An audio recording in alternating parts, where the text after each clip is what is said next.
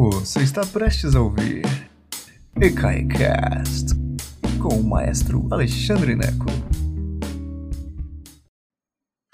Boa tarde, senhoras e senhores. Que prazer imenso tê-los todos aqui. Hoje nós vamos falar sobre as bodas de Fígaro, Le Nozze di Figaro, de Wolfgang Amadeus Mozart, a música com o libreto de Lorenzo da Ponte. E nós vamos tentar explorar um pouquinho esta ópera, que é uma confusão sem tamanho. Muita gente acha que essa é a ópera, a melhor ópera já, jamais escrita. Será que é? Vamos falar um pouquinho sobre isso, vamos falar um pouquinho sobre a época, ah, que é bem pertinho da Revolução Francesa, o, o como é que fala, o palco menos solto lá na Europa, e Mozart fazendo gracinha com as bodas de Fígaro. Será que deu certo isso? Então vamos lá conversar sobre isso. Antes de começarmos, só lembrarmos a vocês que o Pix do EK é 14 212 894 000198. Se você não tem Pix, você pode ir em ecai.com.br e contribuir da maneira como você quiser.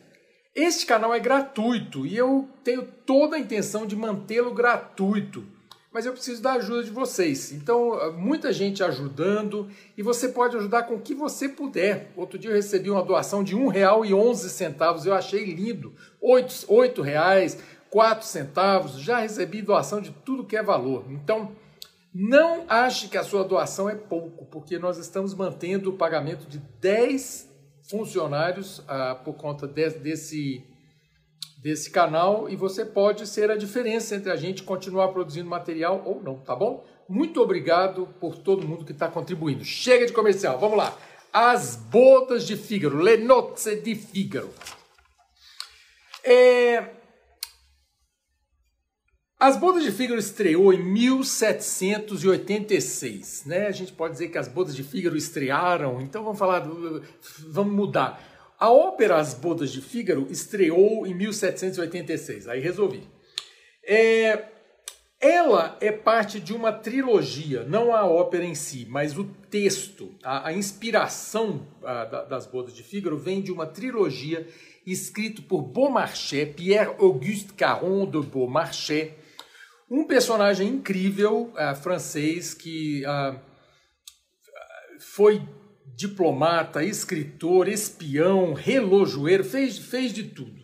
E vocês podem ah, saber um pouquinho mais sobre essa trilogia, que foi escrita entre 1775 e 1792. São ah, é as, O Barbeiro de Sevilha, As Bodas de Fígaro e A Mãe Culpada. São três obras do Beaumarchais que eu disseco bastante essa trilogia numa outra palestra aqui, por isso que eu não vou gastar muito tempo nisso. Então, a, a palestra que nós temos aqui no canal sobre o Barbeiro de Sevilha fala bastante sobre essa trilogia, fala bastante sobre, sobre Beaumarchais e explica a ordem das coisas, como é que funciona, como é que não funciona. Então, se você quer saber mais sobre Beaumarchais, sobre essa trilogia, vai na palestra o Barbeiro de Sevilha, aqui no canal do ECAI, tá bom? Então ela, eu, eu, fiz essa palestra em junho, eu acho, de 2020. Eu estava em Berbe, então vocês vão lá, tá bom? Outras duas palestras que vocês podem curtir, ou três palestras que vocês podem curtir aqui no canal, relacionadas a isso aqui, tem uma sobre Mozart, né? Na, na série Grandes Nomes, na, na lista Grandes Nomes aqui do canal, você pode achar Mozart, dá uma olhada lá. E tem, claro, as duas óperas que eu já analisei do Mozart, Don Giovanni e A Flauta Mágica. Então, se você quiser aprofundar mais, é, tem muitos fãs de Mozart nesse canal. Então, se você quiser aprofundar o seu, o seu conhecimento sobre Mozart, Mozart, Don Giovanni, A Flauta Mágica e pode assistir também o vídeo sobre o Barbeiro de Sevilha que nós fizemos alguns meses atrás, tá bom? Então, isso é uma, uma um apanhado geral para a gente começar tá bom? Para vocês poderem aprofundar. Hoje eu vou falar mais sobre as bodas de Fígaro especificamente. Mas eu posso falar que Mozart estava desafiando a, a censura ao ter escolhido esse tema, porque a trilogia do Beaumarchais, esses, esses três livros que ele escreveu, falam sobre a decadência moral da nobreza europeia. São comédias, na verdade são três peças, né? E elas, ah, elas comicamente fazem uma crítica brutal aos costumes da época. Então, ah, de maneira geral, os empregados são mais espertos do que os patrões, o que evidentemente, imagina, ainda mais o patrão aqui no caso é um conde. Então o, o, o conde ele é safado, sem vergonha. E quem salva ele no final das contas são os, os empregados. As mulheres são mais espertas do que, os, do que os homens. Isso também era, né, dava pano para manga, o negócio é meio complicado. Então, o Beaumarchais estava à frente do seu tempo e o Mozart, ao abordar esse assunto juntamente com o brilhante libretista Lorenzo da Ponte, ele estava se arriscando. Quem assistiu o filme Amadeus vai lembrar ah, da estreia das Bodas de Fígaro que deu problema. O Salieri chega lá, o Mozart está ensaiando ah, um balé com as, de, com as Bodas de Fígaro e dá uma confusão, porque o cara fala, não, não pode fazer balé e tal. A, a, a peça tinha sido censurada, tinha sido censurada na França também. Então, é, é um assunto complexo. Mozart conseguiu passar pela censura porque a música, é, além de brilhante, a ópera é centrada na música. A ópera, então, é muito mais interessante do ponto de vista musical do que do ponto de vista de enredo. Ela é um, é um enredo fantástico, não, eu não estou subestimando o enredo, mas musicalmente ela é mais forte ainda do que o enredo. Da Ponte, que é o, o libretista, Lorenzo da Ponte, o que, que é libreto, lembrando a todo mundo? O libreto é o texto, é a poesia. Então, em filme, a gente chama o libreto de roteiro. Né? Hollywood a gente chama de roteiro. A peça é, é a peça, a peça escrita. Em ópera, a gente não chama de roteiro, a gente chama de libreto. É o texto em si que vai ser musicado. ok? Então, o libretista Lorenzo da Ponte era muito famoso e um grande libretista, muito respeitado. Então, e, e, e nas comédias italianas, nas comédias italianas de Mozart, ele ah, escolheu o Lorenzo da Ponte na maioria das vezes. Então é, um, é um, uma parceria que deu muito certo. E vale a pena. Lorenzo da Ponte é um dos, dos sujeitos. Um dia eu vou fazer um vídeo sobre ele, porque ele é muito forte, muito interessante mesmo. Tá bom? Deixa eu ver o que mais aqui. Uma última coisa. É, essa peça é basicamente sobre quando eu falei da, da decadência moral da nobreza europeia. Essa peça basicamente mostra um conde que ah, na peça anterior, que é o Barbeiro de Sevilha, e por isso que vocês têm que assistir outro vídeo lá que eu não vou explicar isso de novo não, mas basicamente, o conde na primeira peça do Beaumarchais é um sujeito jovem, idealista, que quer casar com a Rosina. Nessa peça, ele já é um senhor mais velho, que casou com a Rosina, que virou a condessa, e ele então trai a condessa com as empregadas, trai, tem a Suzana que vai casar com o filho, que ele dá em cima da Suzana, tem a, a oh meu Deus, como é o nome dela? Tem a Barbarina, que é filha do jardineiro, que ele dá em cima dela também, ele dorme com to todas as mulheres. E basicamente o a, a premissa das bodas de Fígaro parte do droit du seigneur, que os italianos chamam de prima notte, que é o quê? É um direito que vem lá da tradição feudal, em que o senhor do feudo, no caso aqui o conde, não é mais feudal, mas é, são, são reminiscências dessa estrutura feudal, em que o, o, o, senhor feudal tinha o direito de dormir com todas as virgens do, uh, do seu feudo. Então, vai ter um casamento? Pera aí só um instantinho que o senhor feudal vai traçar a noiva primeiro. Depois pode casar. Então, isso que parece uma coisa horrível hoje, completamente não imaginável, era, ah, era foi, foi aconteceu na Europa durante séculos. O conde Almaviva, que é o conde das bodas de Fígaro, quando casou com a Rosina, lá no primeiro livro, ele era um conde jovem, para frentex, e ele falou assim: não, vou abolir o droit du seigneur, o direito do senhor. E ele, do senhor era ele, o conde. Só que nesse momento, ele já mais velho, já está mais conservador e tal, então ele quer voltar ao direito do Senhor. Então, para entender as bodas de Fígaro, você tem que entender um pouco essa história, porque isso não é explicado em lugar nenhum. Quando você senta para assistir a Bodas de Fígaro, você fala assim, gente, o que está acontecendo? Não estou entendendo mais nada. Mas é isso. Há certas, certas uh, regras que se pressupõe que você conhece antes de sentar para assistir as Bodas de Fígaro. Mozart, de maneira geral, não é fácil de entender as, a ação das óperas. Acontecem muitas coisas. Para quem gosta de ópera no século XIX, que é já romântico, quando você pensa em Verdi, quando você pensa em, em Puccini, por exemplo, a ação é simples. Eles simplificam, eles limpam a cena. Então, quando você pensa na Traviata, são quatro atos ou quatro cenas, no final das contas, em que cada cena é muito limpa. Tem uma ação central que acontece e termina. Em é, La Boheme é a mesma coisa, quatro atos, Tosca são três atos, tem uma ação central. Cada, uma das, cada um dos atos de Tosca acontece uma coisa básica e o resto é, é, é perfumaria ao redor dessa coisa. Né? Então, assim, no Mozart, em Mozart, como acontecia com as comédias e como acontecia com as óperas do século XVIII, é uma confusão danada. Você tem que ter lido o livro para entender exatamente o que está o que, o que tá acontecendo, ou você precisa falar italiano fluente e os cantores têm que ser excelentes é, é, em sua dicção para você entender cada palavra que está falando. Senão você não entende o enredo.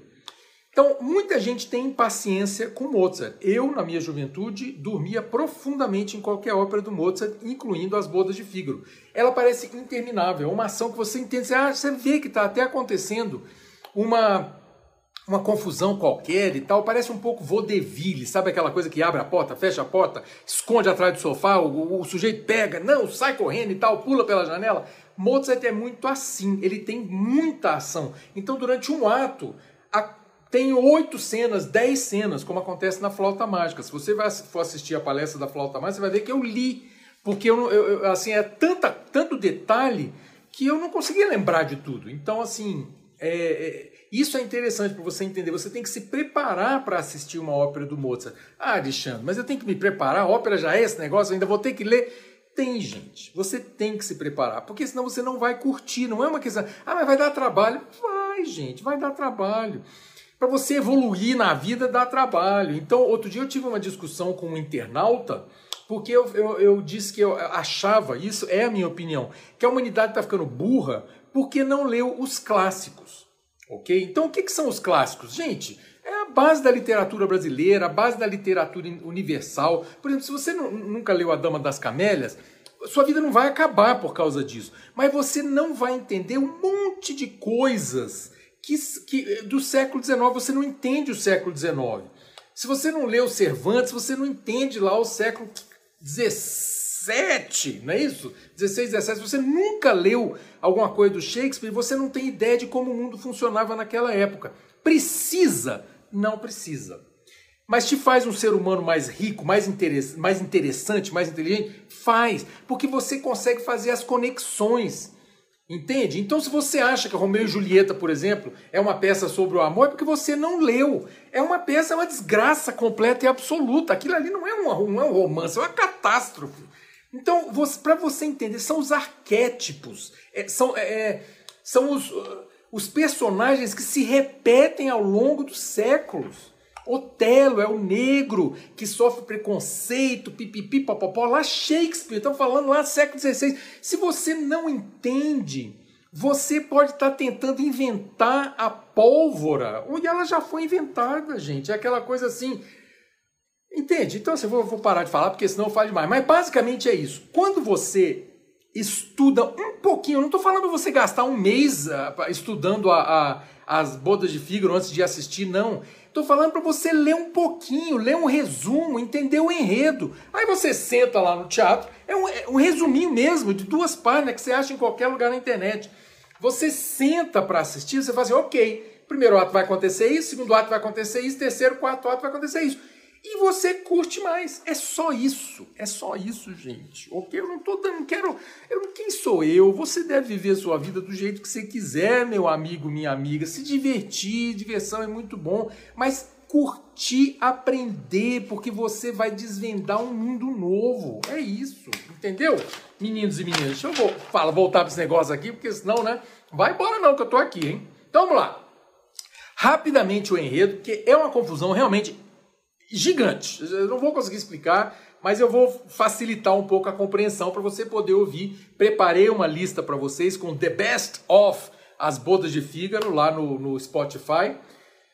E a música é maravilhosa, realmente. É o melhor de Mozart. É Mozart aos 30 anos de idade, quando ele estava maduro e ainda, na, sabe assim, cheio de energia, cheio de amor para dar. Então, vamos lá, basicamente. Nós temos o conde, personagens, para a gente entender. Tem o conde e a condessa, que lá atrás era o, era o, o conde Almaviva e a Rosina, mas então é o conde e a condessa que são os donos do palácio lá. Empregado do conde é o Fígaro, que lá atrás foi o barbeiro de Sevilha. Então o Fígaro serve ao conde e a Susana serve à condessa. Então são dois casais, conde e condessa, servidos pelo Fígaro e pela Susana. O Fígaro vai casar com a Susana. Toda a ação das bodas de Fígaro acontece nesse dia. As bodas são casamento, né? Você sabe disso. Então, esse, as bodas de Fígaro é o dia do casamento do Fígaro com a Susana. É isso. Toda a ação acontece nesse dia. Aí tem Conde e Condessa, Fígaro e Susana, o Bartolo e a Marcelina.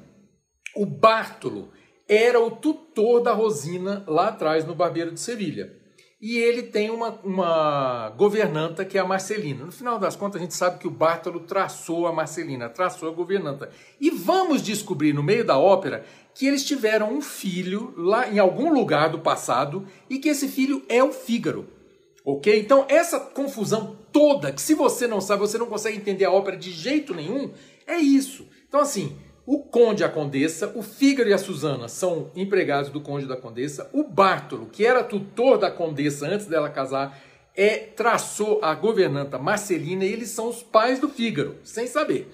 Aí tem um pajem do castelo, que é o Querubino, que é um menino de 15 anos de idade, que assim, tá com os hormônios à flor da pele, é espinha e esperma, perdão, saindo por tudo que é lugar ali. Perdão, gente, mas tinha que falar, né? Não tem jeito. É aquela idade assim que o menino não pode ver, meu Deus do céu! Olhou assim alguma coisa e sai voando, né? O querubino é, quer traçar a Susana, quer traçar a Condessa, quer traçar a Barbarina, que é filha do jardineiro, quer traçar todo mundo. Ele tá, tá só perdido. Para complicar a nossa compreensão, nós aqui no século 21, para completar, para complicar a nossa compreensão, o querubino, esse menino de 15 anos, é o papel de uma meio-soprano, uma mulher que na época fazia sentido, entende? Já não se usava castrato mais, ok? Mas é uma mulher, por quê? Como ele é muito jovem, naquela época fazia sentido usar uma mulher com fita adesiva aqui no meio dos peitos, botava um uniforme qualquer para ela parecer um menino e na época fazia sentido.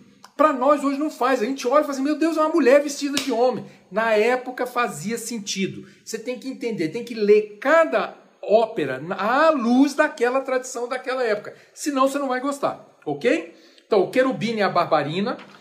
Aí tem o Basílio, que é um professor de música, e o Dom Curtio, que é um advogado que aparece lá para resolver uma questão lá. Esses são os personagens. Então vamos lá. Rapidamente, tentando fazer rápido, mas não é, não é fácil, né? Primeiro ato, casamento de Fígaro, as bodas de Fígaro. Então, o primeiro ato, nós estamos no quarto dos criados, Fígaro e Susana. O Fígaro está lá, é o dia do casamento, ele está medindo lá, fala, olha que beleza. E os dois estão se preparando para casar, discutindo, eu estou lendo aqui, discutindo afazeres para seus patrões. Então, o Fígaro servindo o conde, a Susana servindo a condessa, mesmo no dia do casamento, claro.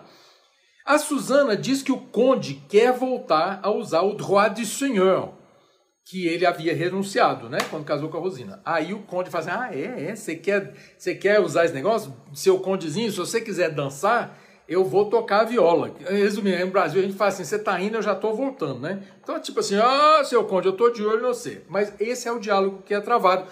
Isso já é desrespeitoso com o conde em 1790, 1786, quando estreou a ópera. Entende? Os criados estão dizendo que o conde está fora de si, que ele é um cachorro sem vergonha. Isso é desrespeitoso. Para nós não faz sentido. Mas na época fazia. Era uma. Era um, oh, censura nele, ok? Nesse momento entram o Bartolo e a Marcelina, que são, sabemos que são os pais do Fígaro. A Marcelina quer casar com o Fígaro, ela não sabe que é o filho dela. Por isso que eu falo que parece esse negócio de abre porta, fecha a porta, esconde atrás do sofá. A Marcelina quer casar com o Fígaro. E o Bartolo tem raiva do Fígaro porque ele ajudou o conde a casar com a Rosina. Ele queria casar com a Rosina, que virou a condessa. Então, ficamos sabendo desse embrólio aí também. Entra o querubino, que é o adolescente hormonal, que foi pego pelo conde com Barbarina, a filha do jardineiro. O conde também já tinha traçado a filha do jardineiro, isso também já está claro lá. O conde é um cachorro sem vergonha. Mas ele pega o querubino, que é o menino, traçando a filha da jardineira, e aí é, ele dá uma bronca nele. Imagina, gente, é tudo. Imagina sexo nas óperas do Mozart. Se você soubesse disso, se todo mundo falasse italiano, não tinha, né? Não deixava os, as filhas assistir a ópera, porque é sexo sem parar. É uma o tempo todo, né? Aí tá. Querubino foi pego pelo conde com a Barbarina, a filha do jardineiro, e ele pede a Susana, então, fala assim, Susana, fala com a condessa, por favor, para ele não me, para ele não me, para a condessa não me, pro, pro conde não me demitir, pelo amor de Deus, eu preciso desse emprego. Nisso que ele está conversando com a Susana, entra o conde e fala assim, olá, Susana, eu vim traçar você, lembra o meu direito de senhor? Eu quero traçá-la lá, Susana. Aí o, o, o esconde atrás do sofá. O Conde está falando com a Suzana, nesse momento entra quem? O Basílio, professor de música. O Conde esconde atrás do sofá. Então tá todo mundo escondido. Entende quando eu falo essa coisa de esconde atrás do sofá, bate porta e tal, não sei o quê? O Basílio, professor de música, fala assim: Suzana, dorme com o Conde, ele tem, ele tem o direito de senhor, vai dormir com ele, vai ser mais fácil para você. É, e, e, ó, cuidado com o querubino, porque o querubino acho que acho que está querendo traçar a condessa. Nesse momento, o conde pula de trás do sofá. Meu Deus, como assim quer, quer traçar? Então, assim, toda a situação é um embrólio completo e absoluto, todo mundo se revela, e o conde fala assim: ah, é, querubino, olha que beleza, então que beleza, quer continuar trabalhando comigo? Vamos trabalhar comigo, vou, vou, vou alistar você no exército e mandar você para Sevilha, que você vai servir no exército em Sevilha, lá longe. Pronto. Aí acontece. Figa, nesse momento, Fígaro volta. Lembra que o Fígaro saiu é, porque o, o conde queria fazer o droit desse senhor? O Fígaro volta com a multidão toda agradecendo o conde. O Fígaro é esperto, ele fala assim: Conde, muito obrigado porque você não vai usar o seu direito de senhor. E com toda a multidão ali, o conde agradece. Oh, então tá bom. E acaba o ato nessa, nessa confusão, quer dizer, o conde é posto contra a parede na frente de testemunhas em que ele garante que não vai usar o direito do senhor. Esse é o primeiro ato. Olha a confusão, gente. É muita informação. Se você não fala italiano, você não entende o que está acontecendo. Realmente não entende. Segundo ato, estamos no quarto da condessa. A condessa, ela é a personagem mais virtuosa de toda essa ópera. Ela, é assim, ela tem e Mozart é maravilhoso nisso. Você vai ouvir nas áreas da Condessa uma, no, uma, no, uma nobreza que só ela tem. As áreas do Conde são ou de raiva ou de, de reclamação. A Condessa não, ela está acima de tudo. Você ouve essa nobreza nas melodias longas, lindas da condessa. Mozart fazia isso muito bem. Quando o querubino, ele tem uma melodia, uma melodia assim, ai, voi que sapete que coisa é amor. Vocês que sabem o que é o amor, meu Deus do céu, me ajuda, gente, que eu tô aqui com espinha para tudo que é lado, entendeu? A condessa não, ela tem essa linha melódica eh, limpa, poderosa, entende? Então Mozart é um expert em colocar na música o caráter dos personagens. Então a condesa está cantando lá, pedindo ao Deus do amor para que o conde volte a sentir por ela aquilo que sentia antigamente. Entra Susana e as duas, Susana a criada da condesa, e as duas se lamentam ah, pelos, pelos, pelo ciúme e a confusão dos homens. O homem é tudo uns bicho besta, dizem elas, né? Surge o Fígaro com um plano para pegar o conde. O Fígaro diz assim: eu mandei uma carta anônima para o conde avisando de um encontro entre a senhora condessa e um amante. Eles inventam essa história. A condessa não tem amante, mas eles inventam e avisa o conde então, fala assim, conde, ó, a condessa vai se encontrar com um amante hoje à noite. E aí eles fazem todo Toda a ópera, então, acontece por causa desse imbróglio que vai acontecer no último ato, desse encontro suposto da condessa com o amante. É, mas aí, resumindo, é uma confusão danada. Chega. É, e, e, eles resolvem então mandar, em vez do. do ela mandou uma carta Suzana, tem, é, a, a Suzana concorda em mandar. Então, a Suzana concorda, então. O que, que eles vão fazer? Vão mandar o querubino para se encontrar com o conde fantasiado de mulher, uma confusão lascada. E nesse momento o querubino está lá, sendo fantasiado pela condessa e pela Suzana, quando quem entra o conde. Lá vai o querubino, pula para trás do sofá de novo, a Suzana pula para trás do sofá, todo mundo esconde no quarto, uma confusão de novo e tal, essa coisa toda. É... O conde suspeita de alguma coisa errada e vai atrás. Só que o querubino consegue fugir pela janela, só encontra a Suzana, e a Suzana é criada dela, da, da condessa mesmo. Então tudo bem, não tem problema. Depois de muita confusão, todo mundo duvidando de todo mundo, entra Bartolo, Basílio e Marcelina, e com todos os personagens no palco acontece então a mágica da música do Mozart. Nas óperas do, do período clássico, e é o caso, né, o período clássico termina na Revolução Francesa. Nas óperas do período clássico acontece uma coisa nos finais dos atos, especialmente do primeiro ato, que a gente chama de finale. O finale não é só o fim do ato. O finale é um conjunto em que todos os personagens vão participar e vão cantar. É maravilhoso, é uma coisa impressionante, porque você, o Mozart faz esse finale durar 20 minutos. Então são 20 minutos em que os personagens vão entrando e vão cantando sem parar. Isso parece uma coisa fácil, mas não é, porque a música é maravilhosa e ele tem que fazer todo o texto funcionar. Eu coloquei o finale do primeiro ato todinho lá com seus 20 minutos na lista que eu preparei para vocês no Spotify. E aí termina então esse a, o segundo ato com esse finale. No Barbeiro de Sevilha tem um finale no final do primeiro ato. É muito legal, é uma confusão. Todo mundo. Qual é a grande característica do finale? Cada personagem fala uma coisa diferente, cada personagem fala o que está pensando. E só funciona porque a música mistura esses personagens. Então você vai sentir isso, você vai ver que os textos são diferentes, as músicas, as melodias são diferentes, mas tudo colocado no caldeirão de Mozart é realmente emocionante. É uma coisa maravilhosa. Termina o segundo ato. Terceiro ato. Aqui já é no salão do casamento de Fígaro e Suzana. O conde está se remoendo e tenta entender a situação. Ele sabe que está sendo passado para trás, alguma coisa está acontecendo. A condessa combina com a Suzana que ela, condessa, irá ao encontro do, com o conde como se fosse a Suzana. Eles mudaram de ideia. Então, em vez de usar o querubino, a própria condessa vai fantasiada de Suzana para pegar o conde com a boca na botija.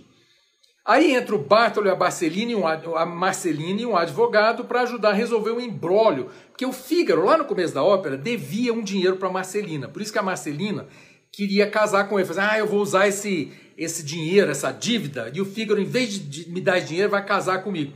Só que nesse momento descobre, o Fígaro vê um, uma, uma marquinha aqui, a, a Marcelina vê uma marquinha fala assim, meu Deus, é meu filho!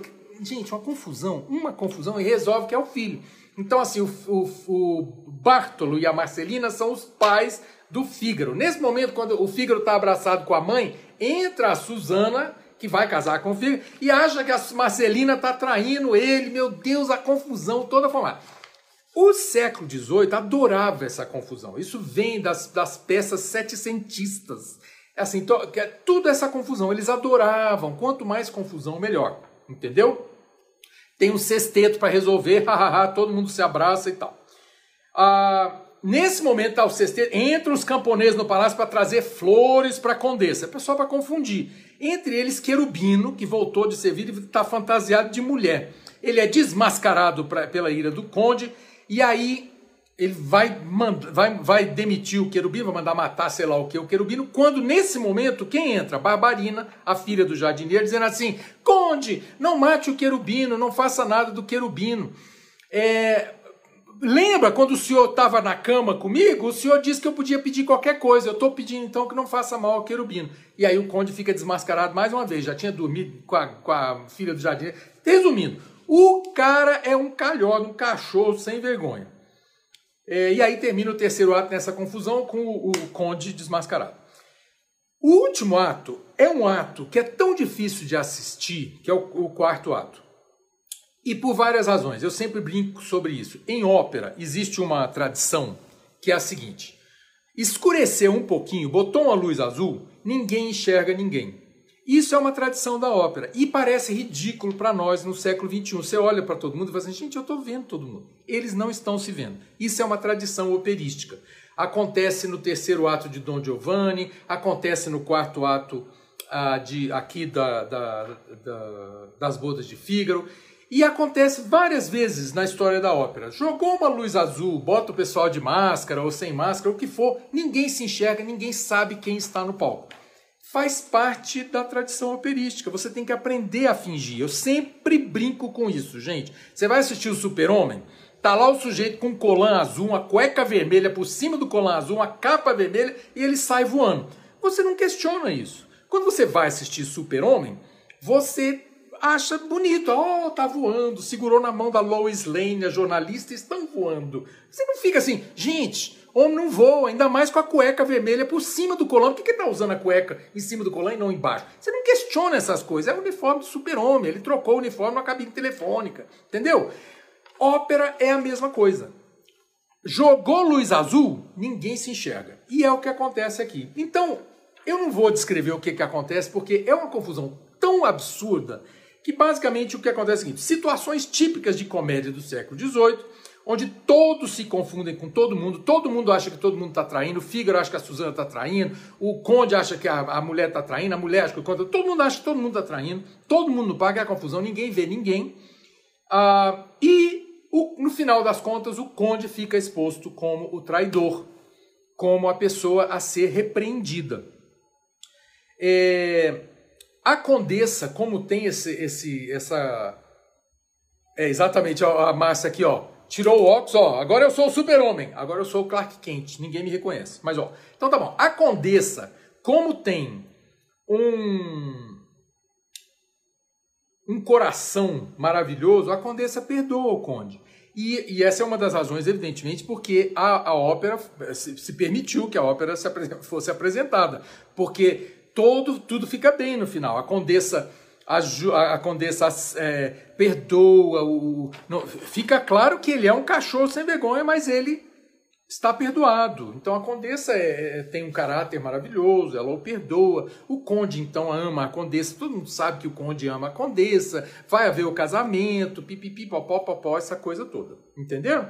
Então e aí, no final, todo mundo, como acontece também nas óperas do Mozart, tem uma coisa que é, que é como se fosse uma moral da história. Todos os personagens chegam para frente, é a gente chama de concertato, concertato, escreve e fala concertato, que é um, um, uma espécie de uma moral da história, nesse caso. Então todo mundo chega para frente e agora não são mais os personagens, são os atores dizendo. E aí o amor reinou, porque é assim que acontece todas as vezes, quando tem amor, é tal pessoal falando faz, faz lembrar Angelita, né? Faz lembrar muito barulho por nada do Shakespeare. Exatamente. Por isso é importante a gente ler as coisas. A, a confusão é essa. Parece pueril, parece, parece tolo, mas não é, gente. É a tradição da época, ok? Essa é as bodas de Fígaro, que eu gostaria que vocês fossem agora ouvir a, a lista que eu preparei para você. É uma lista simples, tem um pouco mais de uma hora. A ópera toda dura umas três horas mais ou menos mas eu separei para você uma hora, um pouquinho mais de uma hora das bodas de Fígaro, que começa com a abertura, que em si é uma obra-prima, uma abertura maravilhosa que eu espero que vocês vão curtir, tá bom? Gente, é isso, muito legal voltar a falar de ópera. A gente fala de ópera toda segunda, aliás, de duas em duas segundas-feiras. A programação nova do ECAI, um, lançamos ontem um vídeo, se você não assistiu, ele está no canal do ECAI, vai dar uma ouvida lá. E a programação nova é com bastante coisa nova e bastante é, coisa divertida para você curtir, tá bom? Prazer imenso tê-los tido todos aqui. Muito obrigado pela presença, muito obrigado pela audiência e a gente se vê em breve, tá bom? Beijão para todo mundo, gente. Boa noite. Obrigado por nos escutar. Agora, seja sempre o primeiro a saber da programação. Assine nossa newsletter em ecai.com.br.